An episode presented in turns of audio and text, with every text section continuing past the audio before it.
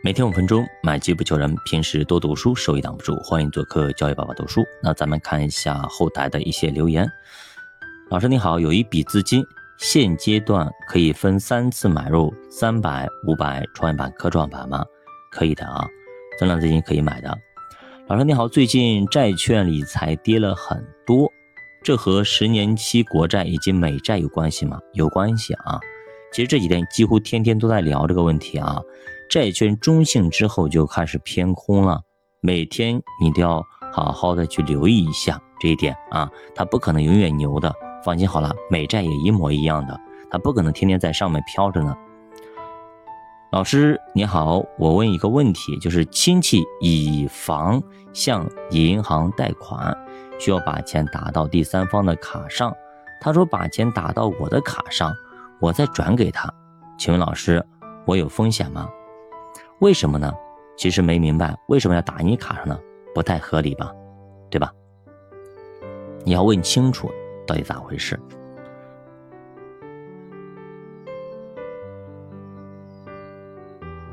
好，我们来看下一个问题啊。老师你好，港股的牛市和 A 股的牛市是不是联动的？历史上联动的概率有多大？我现在特别想抽了港股的资金。来冲 A 股，但是又不太甘心，在纠结当中。那么你用上证和恒生来看啊，二零一一年到二零二二年，大部分时间是同步的，但是差异的也很大。例如说，一二年到一四年港股强，一四年一五年股市泡沫，A 股强，港股反应却冷淡。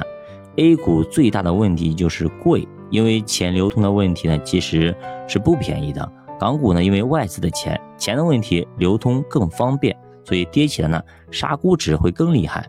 有句话说的挺好的，就是越是危险越有机会，这叫危机。超额认知才有超额收益，过去的概率只能做一个大概的感受，不能指导你下一次的投资。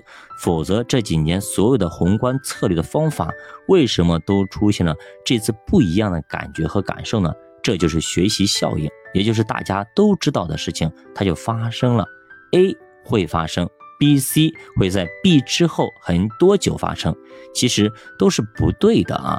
因为任何事情它都是随机的，股市它也是随机游走的。过去的经验只能够当做一些经验来说，所以呢，对比一下所有的宏观策略就知道了，总是有一点不一样，而且这些人呢，总能给你找到原因。比如说某某某是没有想到的，某某某是十足黑天鹅等等，所以有大概的方向以后，可以放弃猜测，专注买点划算的、赔率大的，越是危险越有机会，但是不要去做判断啊。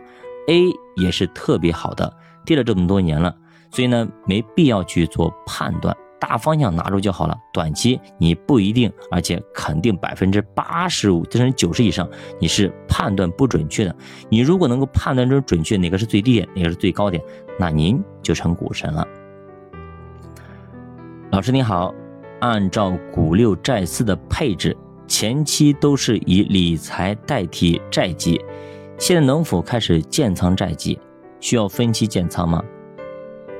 现在您就别买债了，好不好？现金就可以了，好不好？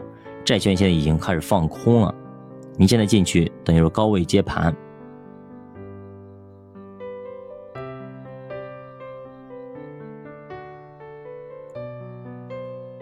英国地方政府破产会对美元和 A 股有什么影响吗？欧洲经济不好导致这波美元的升值，大家。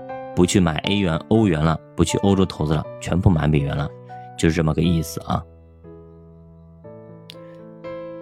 老师，大盘破三千点的几率是不是挺大的呀？短期的事情咱们说不好，但是三千点肯定套不死人，只能这样说，好吧？好，那么问题就这么多啊，也欢迎大家在评论区多多留言。